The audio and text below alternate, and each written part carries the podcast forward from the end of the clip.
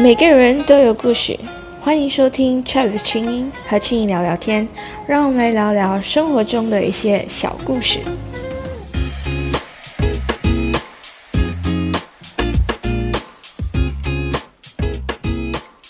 Hello，大家好，欢迎回到 Chat 的清音和青音聊聊天，我是青音。其实呢，在二零一六年的时候，联合国。就曾经发布了一个报告，就写说马来西亚的实质数据已经达到了九十四点六四八千，这其实是一个非常高的一个数据。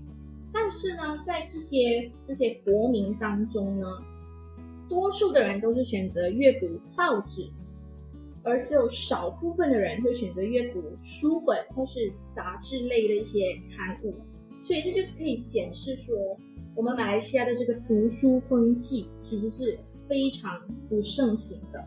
而政府呢也尝试过推动阅读的风气，就好像在中小学举办一些尼朗这种的活动，或者是一些尼朗的比赛，还有各种阅读的 campaign，但是效果并不太显著。所以呢，今天我们请到了双威大学辩论社的社长和副社长，和我的频道一起合作，我们来请他们分享。看看他们如何在他们的大学还有社团里面推广阅读的风气。来，首先请我们的社长还有副社长先介绍一下自己，还有介绍一下你们的社团是一个怎么样的社团。Hello，我是现任双威大学辩论社长黄礼轩。然后我个人呢，呃，加入了辩论社已将近一个两年的时间了。嗯，早期的时候，辩论社是在二零一七年的时候成立。然后过了两年，也就是说二零一九年以后呢，辩论社才真正的有了属于自己的规模，然后也拥有了自己的呃 Gmail 啊、Facebook 啊、Insta 等的这些专业。然后我们也是从二零一九年开始，我们有多次去参加比赛，慢慢的也就开始活跃了起来。如今呢，辩论社正处于一个创新期，所以在二零二零年六月开始。辩论社就开始有了历年以来呢，我们从来就没有想过会去办的社员活动，以及推出一个会员制度这样。然后呢，详细的过程呢，就会由我的副社长，也就是邵荣来和大家细说一下这些东西。OK，Hello，Hello，亲迎的听众大家好，我是现任双威大学辩论社副社长黄少荣。然后其实呢，我们是从呃今年六月才上任。然后在我们还没有上任之前呢，其实辩论社历年以来他们都只专注办一个活动，也就是辩论班。而这个辩论班呢是由呃马大一个前辩手李荣生教练来带领的。可是就是从我们上任过后，我们决定要开始办一些比较创新的活动。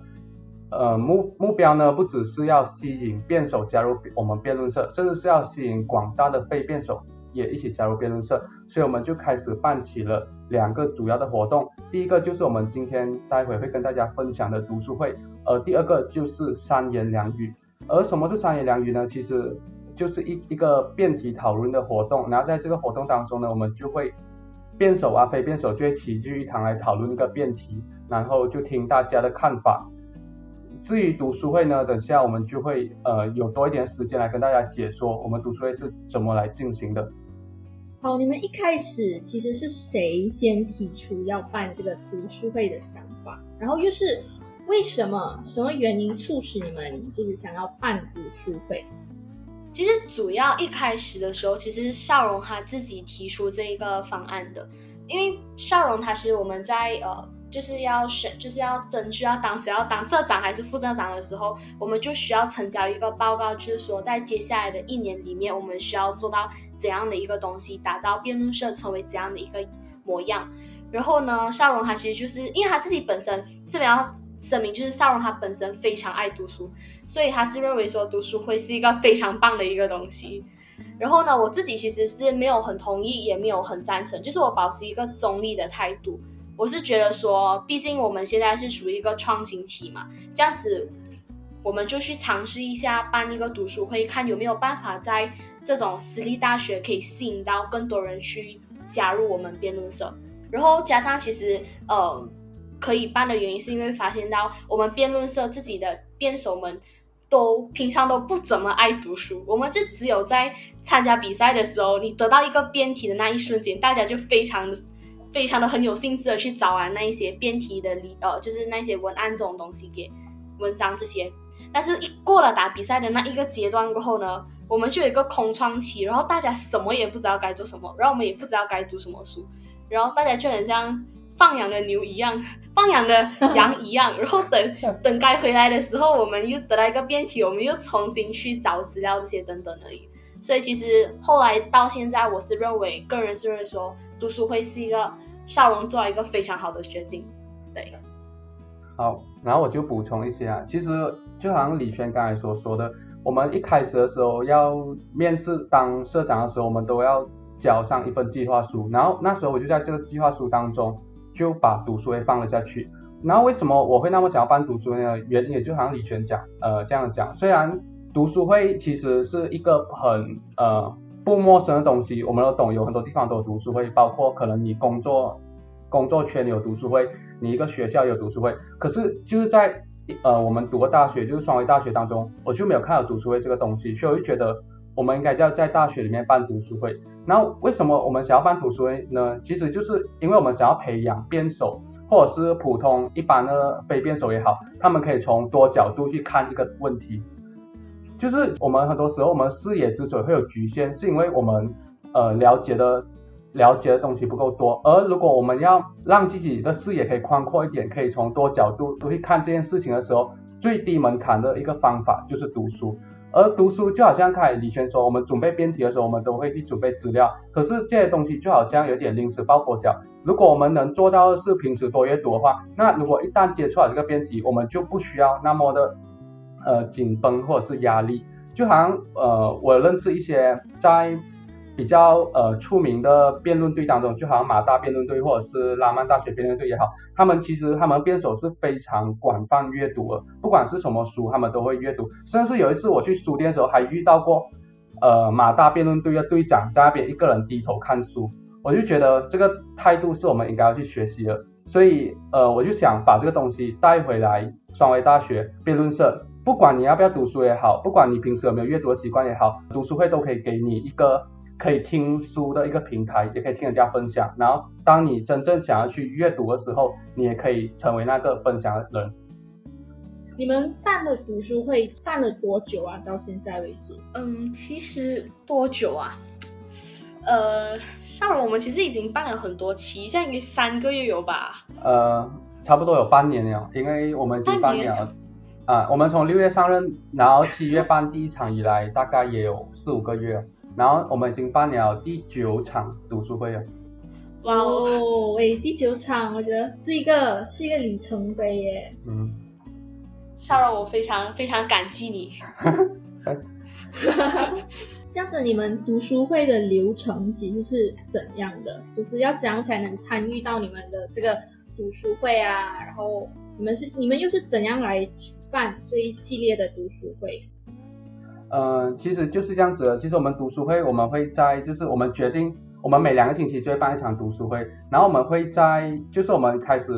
呃发布那个读书会海报之后，我们就会在我们的辩论社的社员群组当中收集出席率，就是谁能来的话就写上他们名字。然后收集出席率过后，我们也会收集多一个名单，就是谁愿意来分享。然后我们每一次呢就有限制四个人做分享，所以呃即。就是平均都会有三至四个人来跟我们分享书，然后呃，我们这个整个流程呢，我们就会有通通常是会在每个星期四的晚上八点到十点，然后因为我们现在都是疫情关系嘛，所以我们都是在线上，然后我们两个小时当中呢，我们会有一个小时半是分享环节，然后在这一个小时半当中又分成三个环节，就包括第一个环节就是做。呃，简介就是分享者要来介绍这本书以及为什么他会买这本书的原因。然后第二个环节呢，就是呃分享主要的内容，就是他觉得很精彩，想要和大家分享的内容。然后最后一个环节呢，就是总结环节，就是他分享者会为这本书做一个总结，以及他带给他的启发，然后我们要如何应用在我们日常生活当中。然后过了这一个小时半呢，最后的半个小时，我们就会是我们的社员，就是所谓的听众，他们的交流环节，就是他们可以讲一下他们听了这些书的感想。我们通常是会一个一个让他们讲啊，就是每我们就会让每点名每个人都讲。然后呢，之后就是呃如果他们有什么疑问的话，也可以在这个环节提出哦。然后我们通常都会控制在十点准时结束，然后就让大家有一个非常充实的晚上。呃，我们其实是算改良过，我们的读书已经改良过。这个版本是第三次。一开始的时候呢，我们尝试过，就是我们有一个 test run 的这个读书会嘛，然后是少荣一个人主持了两个小时，就是他一本书他分享了两个小时。后来我们就发现讲说，诶，这个东西好像不是很行，因为分分享者分享太长时间的话，他们会感觉到很压力，然后可能也没有达到我们想要想要的那个样子。然后第二次的时候呢，我们是没有限。我们是没有限制分享者有多少位的，就是我们可以一天可能有五个或者是六个人来分享都是行的。但是这一个东西它所带来的坏处就是，我们发现到说分享者太多太多的话呢，它会导致到分享者只是会轻轻带过一些书本，他们就不不会真的很详细的去向大家说，就是呃这一本书是怎样啊，这一本书的内容是如何啊，就是从这一本书可以学到什么，他们就可能只是轻微这样子带过而已。然后留下来的印象也非常的不深刻。过后我就我们就我跟少荣就两个人去讨论关于这个东西，就是关于这一点。然后少荣就讲这样子，为什么我们不要限制好那一个分享者的人数？然后现在的这个第三版本就是我们改良后的一个模样。然后发现到这个版本是最适合，然后也是带来最大的效果给我们这个读书会的。哇，真的是改良很多次才找到最适合、最适合你们社团的一个版本。其实蛮多人会对读书会有一种既定印象，就是觉得读书就是很无聊啊、很无趣等等这种既定印象。那其实你们是如何把读书会变得有趣，然后变得比较吸引人的呢？嗯，就是这一个嘛，就是我们的辩论社有一个。组合叫做全新组，对，这全新组是由两位分享者组成的，一个叫做护士小姐，一个叫做厨师本人。就是这两位呢，他是基本上是每一次办读书会，他们都会来分享书的。一开始的时候，他们只是抱着支持的支持的态度来，呃，帮帮我们跟我们社员们进行分享。后来的时候，慢慢的就已经成为了他们每两个星期必须。分享一本书的一个好习惯，然后就是因为这两个这两位嘛，就是这个全勤组，他带给整个呃读书会的氛围是非常不错的，就很像我说的护士小姐，她就是护士本人，她自己读的科系就是呃护理系，然后呢，他最喜欢做的东西就是分享他在工作上所遇到的一些非常有趣的事情，然后我们的厨师本人呢，就是读烹饪系的。所以他分享的书都会稍微有跟烹饪带一些关系，带点关系，然后他就会跟我们分享说要怎样弄到煮到一个好吃的东西出来，或者是怎样把一个书本可以就是书本上的内容跟那一个烹饪的这些关联在一起，就是非常有趣，就是真的是很少人可能会想象到读书会会变成这个样子，我自己也是我自己也是不懂的。就是在这些全勤组的带领之下，我们的读书会的氛围是超级无敌好，然后非常轻松，不会感觉到任何的压力。然后这边偷偷告诉大家一个我那时候搞乌龙的一件事情，就是因为我一开始的时候，我这个社长呢就是很少读书，然后一开始的时候呢，因为呃我刚刚是说护士是读护理系嘛。然后我每次跟我的社员们介绍的时候，我都是说 护士是读护士系的。这一个梗哎，就是后来他们才跟我讲是读护理系，是讲护理系。然后这个梗他们玩了超久了。可是就是因为这个梗可以弄到我们的那一个社员们呢，他们不觉得那么的压力，就是觉得哎来到这样哇很轻松，两个小时我又可以得到知识，我又可以玩，所以非常棒。有啊有啊，其实看穿你其实是为了特地为了要让整个气气氛轻松下来做的努力，对吧？对，嗯，这样讲了这些让呃读书会变得有趣、吸引人的地方，当然背后也是有一些困难啊、挑战的嘛。可不可以跟我们分享，就是在筹办读书会的过程当中，有没有遇到什么样的一些困难或者是挑战？后你们如何去克服这些挫折？呃，其实就好像刚才呃青莹问我们的那一道问题啊，就是读书会给大家印象都是有无趣啊、严肃啊，或者是无聊。然后其实我们面对的第一个难处就是我们被这些既定印象所捆绑着，就是很多人当你就是我们可能在一些好像那种学会上面宣传这个读书会的时候，然后就有很多人他们不愿意参加，就是就是即使你给他们第一次来免费参与的机会，他们很多人都是会被这个既定印象所影响，就是呃觉得肯定是很沉闷的，所以很多人都不愿意参加。然后，而且有时，呃，我们第二个难处就是，我们很多时候没有办法控制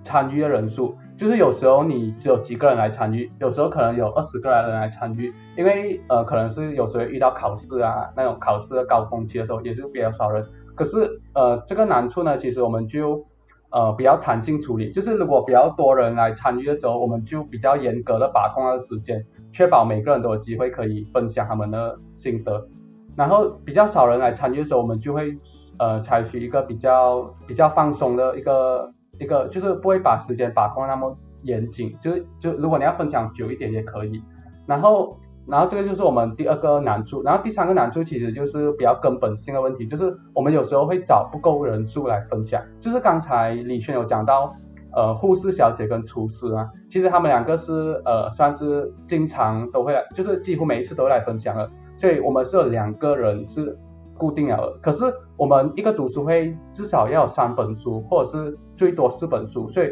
我们很多时候当没有人自愿来分享的时候，可能我们就会去呃 PM 一些我们我们懂还有阅读习惯的社员，就问啊你这你最近有没有看书啊？你有没有想要跟我们分享啊？然后呃经过我们尝试啊，有一些社员他是不曾分享的，然后他也第一次分享。然后，而且有这个问题呢，其实不够人数分享，还有一个更简单的解决方式，就是我们自己成为分享的那个人啊。所以，呃，如果就是在活动前两三天啊，我们看到，哎呦，那个那个分享人数反应不是很热烈，只有那两个人，那两个固定的人来分享的话，然后我们就会呃加入成为那个分享第三位分享的人。然后，所以这个时候呢，通常。呃，如果我是分享的那个人，可能我就要利用呃前两天时间，快点读完一本书，然后还然后才可以跟大家做分享。所以其实也是一个好习惯，就可以推动我更快的去阅读完，然后不要再像就是不会像之前这样，可能读一本书会拖比较久啊。所以这个也是除了给社团带来好处以外，也是给我们个人带来成长的地方。对，哇，听起来你们的这个读书会办的。非常好，非常不错。你看，又可以促进你们的社员去阅读，然后又鼓励他们来分享。然后，但是可不可以跟我们的观众分享几本在你们读书会的时候曾经分享过一些比较印象深刻的书吗？印象深刻的书其实主要会有两本，就对我自己来说，第一本呢是叫做《季达利》。嗯，《季达利》这一本书呢，其实是我们有一个。社员他自己有在创业，就是他自己有个一帮朋友一起创业，开一个很像那种呃美食平台、外送平台这样的东西。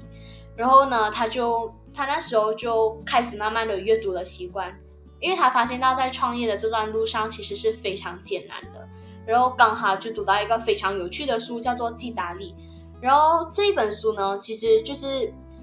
他是从生活、工作、交际、呃拖延症。这些方面的问题来作为一个切入点，告诉我们这些年轻人应该要如何重新思考自己的人生，然后要如何利用这些东西来变得更好的一个人。然后从这一本书当中，我可以发现到我们这一个分享者，他自己从中吸取了很多，然后在于他的创业上是对他帮助很大。然后我自己也是听了过，我是觉得说，哇，我自己的确是真的该好好的去。思考回我自己的人生该怎样去走，然后该怎样去，呃，该怎么办了。然后第二本呢是叫做《完全自杀手册》。然后其实听到这个名字的时候，一开始的时候其实我是怕的，因为那个这本分享者是我们的护士小姐。然后我们真的是怕，就是会感觉到说，诶，分享这本书会不会是那种很负能量的这些书本啊？然后带给我们社员过后，可能我们社员一。就是可能不开心，他们本身就不开心，或者什么会导致到一些问题的发生，就可能呃自杀这些东西。这就是我个人是非常担心在当天的那一个读书会的时候。然后，但是这本书呢，给我们的护士小姐呢，把它分析成了一个非常有趣的东西。他他他，就是我我无法用言语去形容他是如何分把这个东西弄到成一个非常搞笑、非常有趣的东西。但是，呃，他的确做到，然后让到大家也没有，也让到大家对于自杀这一个课题是没有像之前那样敏感了。他他不会让你觉得说，呃，读了这本书过后呢，你。会坚定你内心想要自杀的感觉，相反的，你会开始很怕去自杀，因为很多时候其实自杀，如果你成功的话，你就真的成功；那如果失败的话，后遗症很大嘛。所以就大家听了之后就发现到这个难度其实很高，然后大家其实也被护士弄得非常开心，然后大家的那个心情全部也变得很好。然后我记得当天也算是我感觉到最暖心的一个读书会，就是。我们有就是呃护士小姐啊，我啊，然后还有一个是呃秘书小姐姐，我们就是有跟大家说，就是如果大家不开心可以来找我们。我本来是我自己一个人说的，就是我我是想要就是希望呃我们的社员们其实是开心的，然后如果面临什么样的压力可以来找我聊聊或者是什么。但是我没有想到会让到护士小姐还有我们的秘书小姐呢，他们就有这样子说，就是感觉到就是。已经不像是单纯的社员还有分享者有这样的一个隔阂，相反的就很像一个大家庭这样来互相分享。然后我是我是感觉到蛮感动的啦，这一个，听起来蛮暖心。那笑容有没有什么印象深刻的书本？其实呃，我会荐推荐几本印象深刻书本。然后虽然说这些书都是我自己呃分享的。然后会分享的第一本是呃，我会分享的第一本是《男人来自火星，女人来自金星》。然后其实这是一本非常出名的书啊，我是今年才接触的哈。它其实就是讲两性关系，就是说男生跟女生他们呃思维本来就会不一样，所以当他们吵架的时候，很多时候他都是误会了你的意思。然后其实看了那本书呢，对我非印象是非常深刻，然后也帮我解决了很多呃。目前面面对的一些呃两性关系上的问题，然后我会分享，我会介我会推荐第二本书叫《人类简史》啊，这本书也是非常的呃非常的出名，它就是一个历史一个以色列历史学家，他以大概呃三四百页的一本书，然后来把人类就是几十亿年的历史都讲完，然后觉得是非常精彩，因为它里面有很多故事，然后而且这个历史学家他看待。人类历史的角度是跟我们以往看待人类历史是非常不一样的，所以我觉得这是一一本非常适合拿来开拓视野的呃书籍。然后当然我还我平时比较多分享的通常都是经济学书籍啊，然后呃呃这些书籍呃一时半刻也没有办法在这里呃分享。然后如果有机会的话，大家可以关注一下 我们的面子书，对，我们会介绍。广告植入，对，没有，其实就是这边就讲一下，就是少荣他分享那个男人来自火星，女人来自金星这一个东西，它非常有趣的地方在于说，少荣自己的女朋友也出席了我们这一场的读书会，然后我们就，然后，然后整个东西的结局，大家就是跑去问那一个呃上荣的女朋友，就是说，呃，上荣读了这本书过后，你有感觉到他有变化吗？你你觉得他有利用到这本书里面的那些？好的地方来变成一个更好的男人吗，然后瞬间笑容就是处于一个非常尴尬的状态，然后那个女生就讲有啦有啦，其实笑容有变得更好了一点。哇，读书的当然还可以八卦，对，是真的，就是就是我们的读书会，其实这样子停下来会感觉到，其实不完完全只是一个读书会。因为它更多的是让到大家可以从这一本书，呃，从特定的书找到一些共鸣的感觉，然后告诉大家一下，呃，他们内心的感受或者是一些想法，就是在后面三十分钟给大家说。然后很多时候呢，那三十分钟会变成一个大家互相提出他们小故事的环节。所以读书会对我而言也是被称作为一个暖心的。暖心的一个夜晚，就是每个人可能，特别是呃秘书吧，他会每次在我们出完了那一个呃感想过后呢，他就会重新重新的转发在他自己的这个社交媒体上面，然后每一次都会写的就是又是一个暖心的一晚。然后每次看到这样的东西，我就会感觉到，嗯，我们这一次的坚持是坚持对，我们这一次的创新也是创新对了。是吧？是的，你觉得他是做的对了，就应该把它做下去。我觉得你们这一份坚持非常值得，非常的动人。好，这样子，你们对你们未来的这个读书会，或者是对你们未来辩论社有什么什么样的一个期望吗？未来吗？其实未来的话，其实是希望，嗯，我们的辩论社可以继续走向这些比较能够让大家有办法去提高他们自己的知识还有思辨能力，因为这就是辩论其实蛮提倡的一个东西，换位思考。所以希望接下来，呃，上任的社长或者是副社长都好，都可以保留着我们的读书会啊，三言两语，然后再创新其他。更多的社员活动，让我们的社员们去参加，然后把辩论社做大。因为辩论社做在私立大学做大，就是把辩论社做得更好，其实是一个非常困难的事情。对，这就是我希望的，我希望未来辩论社的模样。呃，然后至于我呢，对辩论社有什么期望？其实我们今天之我们今天所做所有事情，其实呃。就是一一件，我们其实就做这资源整合，就是我们每个人其实他们都来自不同的背景嘛，可能他们阅读的书也不一样，然后就是我们建立起这个辩论社平台，让全部资源可以汇聚在这里，然后全部人都可以在这里得到提升。然后我对辩论社的展望是，我们可以发展成一个更有文化氛围的一个社团，甚至是这个这个文化氛围，它不只是影响着我们社团，可以影响着我们的大学。然后或者是影响着我们的呃社会，因为其实呃我呃从一一开始就当上副社长的时候，我就跟社长讲过，我们要建立一个文化双维，就是 culture 三维，就是我们要让整个三维大学变得更有文化，而不是从大家所那种呃那种那种印象中，哎呦三维大学都是私立大学，都是比较物质。比较物质啊，比较爱玩啊，然后或者是呃呃比较现实啊，没有没有什么文化，不怎么读书的大学。然后我就想把这个文化氛围呃从这里开始呃种下去，然后呃我们辩论社就会成为很多喜欢阅读呃喜欢理性讨论的人的一个专属的交流平台。然后之后呃可以慢慢把呃这一群人都汇聚在一起，然后可以让彼此更加成长。然后我们在乎的，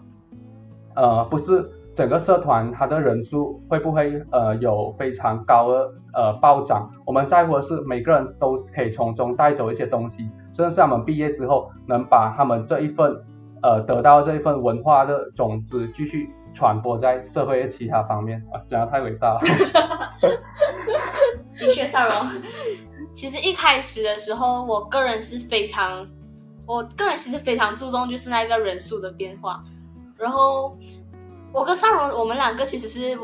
相对起来不一样的人，他比较不注重，可是我非常注重。后来就慢慢在的影响之下，我发现到如果数量多，可是人来的参与的人少，或者是出来的品质不好，那么数量多有什么用呢？然后我就慢慢的就是开始就没有再太在乎说人数有没有暴增这些东西，我更在乎的是在现有的呃，就是我们现有的社员当中，他们有没有变成更好的自己。对，这是我觉得少荣他影响我，他影响我对辩论社最大的一个地方。有没有觉得很感动？少荣，我这样子提起来。因为还好，因为因为主要其实，因为主要其实我我记得我有跟过很多人讲过一个东西，就是如果很像如果我做社长，可是副社长不是烧荣的话，可能辩论社不会是今天的这个样子。对，就是所以在这边趁这一个节目来跟少荣表达一下非常感谢。然后那个钱你记得打在我的户口上面哦。少荣的广告植入。对。我这个是没有在我们的呃剧本当中啊，不懂他不知道他会突然心血来潮，呃跟我讲谢谢。然后其实呃我们我们其实我们还没有到卸任的时候啊，所以这个东西还言之过早啊。可是呃，我也是觉得，呃，其实做一个副社长，很多时候呃，如果没有社长的统一的话，我们很多活动都是办不成的。所以我觉得，呃，如果要跟李璇讲一声谢谢的话，我是觉得要谢谢他的信任哦。就是如果没有这份信任的话，很多活动其实是根本不可能会有开始，然后也不会有之后的发展和成长。所以我觉得，呃，如果这个社团能变得更好的话，绝对不是我一个人在撑着，而是社长、副社长，甚至是所有参与的人，他们共同建筑了一个很好的一个平台。哇，少荣不错呀！是，感觉互带高傲了。我又把自己自己讲到更伟大。在其实我这样子听你们讲了，哇，culture 三位，我就在那边想，为什么我们没有 culture MMU 呢？我不知道哎，我发现其实在我自己的大学当中，就是在马六甲的 campus 里面，我们其实我从来没有接触过类似读书会的活动。现在的这个社会感觉，尤其是出了中学之后，很少很少有时间，就是找一本书来阅读，然后。书里面的内容来反思自己的人生，这样子的一些活动，感觉都越来越少了呢。这个读书会呢，如果你是在双威大学的话，你们可以去参加他们的这个辩论社，然后去参加他们的这个读书会。如果你不是在双威大学读书的话呢，你也可以找找看你的附近、你的周围、你的社团、社区里面有没有读书会类似读书会的活动。可以去参与看看，其实读书会并没有你们想象中的那么严肃沉重，所以就去试试看吧，就多多阅读。好，在节目最后的当儿，也要呼吁大家去给我们双威大学辩论社的 Facebook page 给一个 like，后也是去给他们的 IG follow 他们。所以在节目的最后，谢谢笑容和李轩今天来我的节目这边分享你们办读书会的一些心路历程。好，也感谢所有观众的收听。好，大家拜拜。